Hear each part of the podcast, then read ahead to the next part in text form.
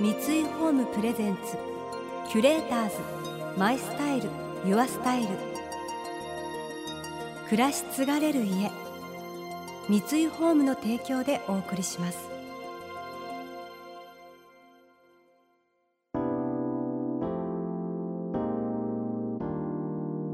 溢れる情報の中で確かな審美眼を持つキュレーターたちがランデブー。今日のキュレーターズは森山未来です。辻本智彦です。想像力を刺激する異なる二人のケミストリー。三井ホームプレゼンツキュレーターズ。マイスタイルユアスタイル。ナビゲーターは田中れなです。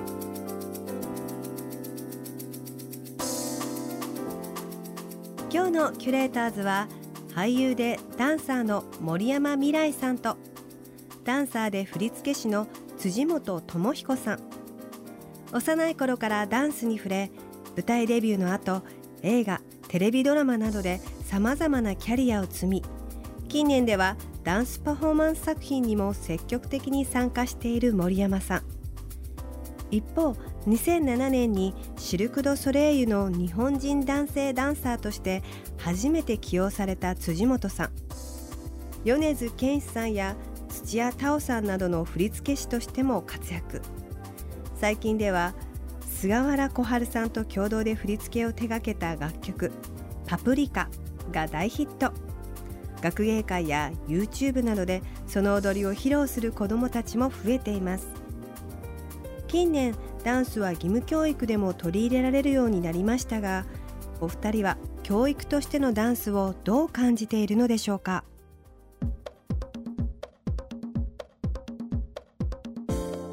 でもさパプリカもそうやけど、うん。今結構小学校とか幼稚園とかで絶対踊られてるものになってると思うのか、でまああと何年前かな、まあ、ストリートダンスみたいなものが、えっと必修化されたじゃない、ね、義務教育の中に入って、で一応ともさんはそのストリートダンスがもともとベースやんか。うん。そういうそのダンスとかパプリカっていうダンスとかがこれからのその子供たちにうん。どういう影響を及ぼすかとか考えたことある？あとねまずパプリカはあの盆踊り大会で踊られてることにびっくりして。盆踊り大会で実際にも踊られてるそう。うーん。3箇所ぐらい行って3箇所とも踊ったね。へあのサークルで回らないのよね止まってて。で子供たちが我が主役ばりにこう出てきて楽しそう本当なんかあー夏の風物詩になるのかなと思ったぐらい。でそれと同時に自分が振り付けたものをこのような形で見るのを想像したことがなくて、うん、あとっても嬉しいもんなんだなと思って、うん、なんか。だったらでもさ盆踊りを義務教育化した方が良かったんじゃないの？っもうまあ。て俺はずっと思ってるけどね。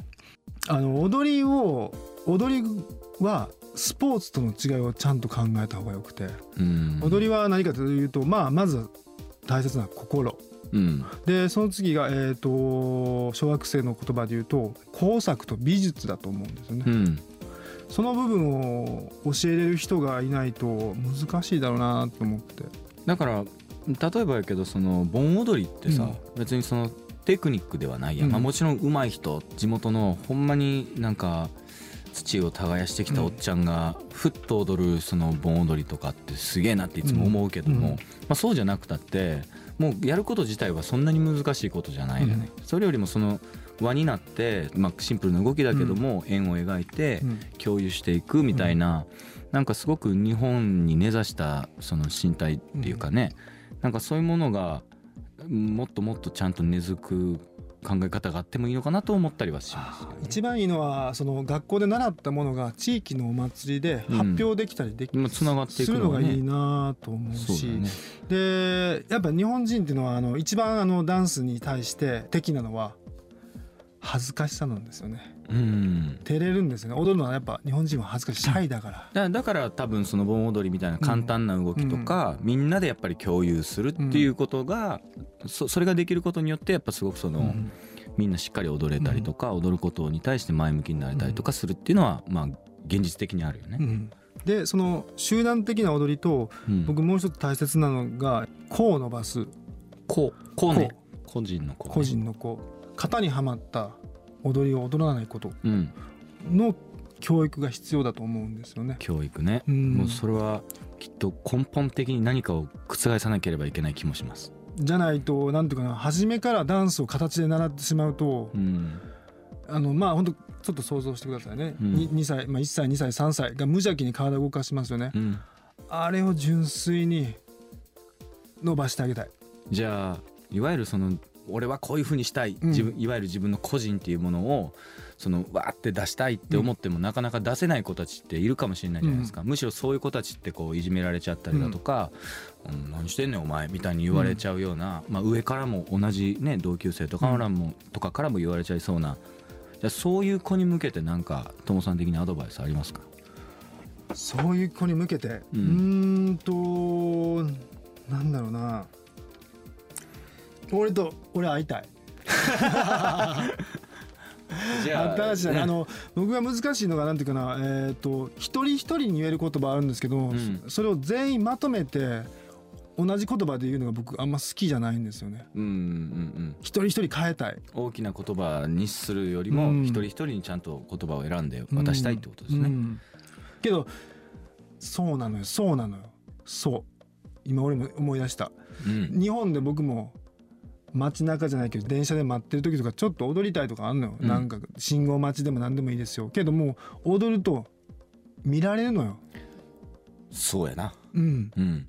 でまあもなんだろうなもっ本当に。と気楽にそれがやれたらいいのにね。うん。その世間っていうものもそのそれをこうああ踊ってんなみたいな。まあそれをスルーする人もいてもいいし面白いと思って立ち止まる人もいてもいいしそれら辺がもっと気楽にやれる世界だったらいいなっていうのも思うけどねけどそれがなんとか、まあ、遺伝子レベルなのかな？なんかどうやろう。わかんないけど。突然変異的な人なんですかね？辻本さんはじゃあ。キュレーターズ。マイスタイル。ユアスタイル。田中れながナビゲートしています。東京 FM キュレーターズ。今日のキュレーターズは俳優でダンサーの森山未来さんとダンサーで振付師の辻本智彦さん。共に海外でダンスの現場を体験してきたお二人。そんな中で感じた個性を育てることの大切さを教えてくれました。イスラエル行ってた時なんかいわゆるそういう教育の話とかも結構してて1年俺行ってたんですけどね。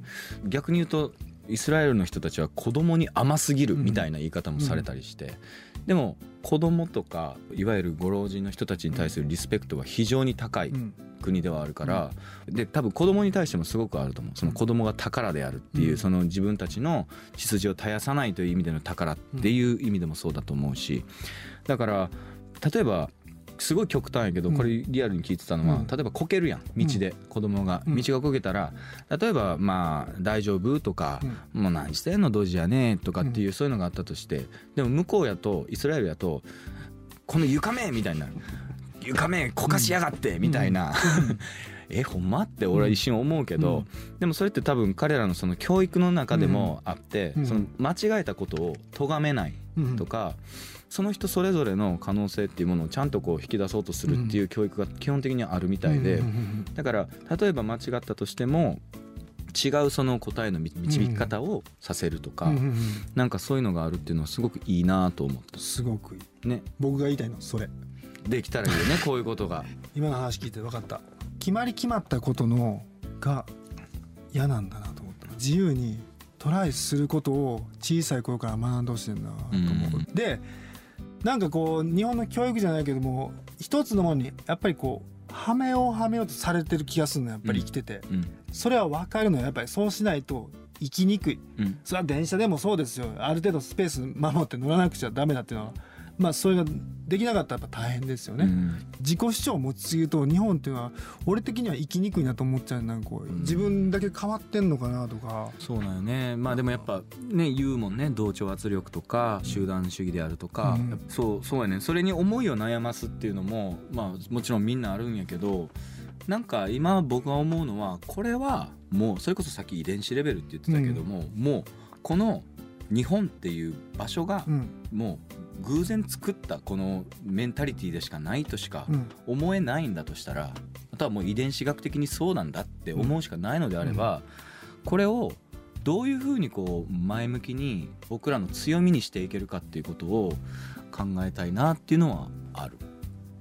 もちろんその個人の強さだったりとかその出る杭打つじゃなくて出る杭伸ばしてやりたいしそれ自分自身にとっても言えるんだけどもだって渋谷のスクランブル交差点でさ、よくいわゆる最近海外の観光客の方もいっぱいいるけど、あんなにこう大勢の人がブワーってこういろんな角度からこう入り込んできてるのにぶつからないっていうことがすごいっていう 単純に海外の人たちからの驚きであったりすると。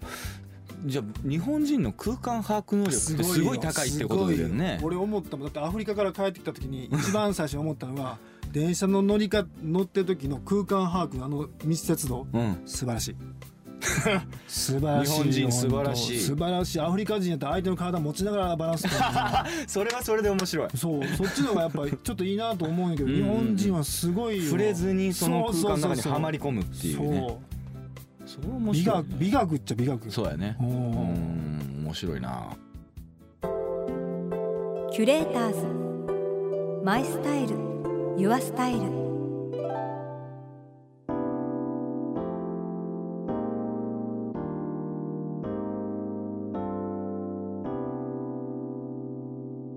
田中れながナビゲートしてきました。三井ホームプレゼンツキュレーターズマイスタイルユアスタイル。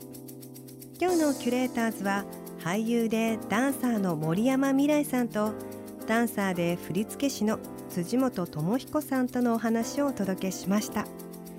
確かに海外へ行くと外からこう日本っていうのが客観的に見えますよね。やっぱりどうしてもこういかにいい子かきちんとするかっていうこう人に習えができるかっていう意識がやっぱり日本は高いのかなって思いますね。でそうするとやっぱりもっともっと可能性をってもどかしい気持ちになったりもしますしでもお二人がおっしゃってたみたいに電車の中で空間把握能力が高いっていう そういう特殊能力ですか？あとは物をきれいに使ったりとかそういうなんかおもてなしとか気遣いとかそういう部分はやっぱり日本って素晴らしいなって思ったりするのでなんかまたお二人の話を聞いて新たにこう発見した部分でした。森山未来さんと辻本智彦さんのユニット。嗅覚牛尾の新作公演は11月22日から12月1日まで。神奈川横浜赤レンガ倉庫1号館で開催されます。来週もお二人をお迎えして引き続きダンスのお話。米津玄師さんの振り付けの秘話もお伺いします。そしてこの番組では感想やメッセージもお待ちしています。送ってくださった方には月替わりでプレゼントをご用意しています。今月はディプティックのミニキャンドルローズです。ディプティックは1961年にフランス・パリで誕生したフレグランスメゾンで現在も人気のブランドとして成長を続けています。発売以来およそ50種類以上ものバリエーション豊かな香りを生み出していますがその中でも人気が高いこのローズはさまざまに変化する一抱えの優しいバラの花束をイメージさせます。またインテリアライフスタイルなどあなたの暮らしをより上質にする情報はウェブマガジンストーリーズのエアリーライフに掲載しています。今月のリコメンドトピックはチェコからの暮らしのニュース後編です。詳しくは番組のホームページをご覧ください。それでは素敵な週末をお過ごしください。田中れなでした三井ホームプレゼンツキュレーターズマイスタイルユアスタイル暮らし継がれる家三井ホームの提供でお送りしました。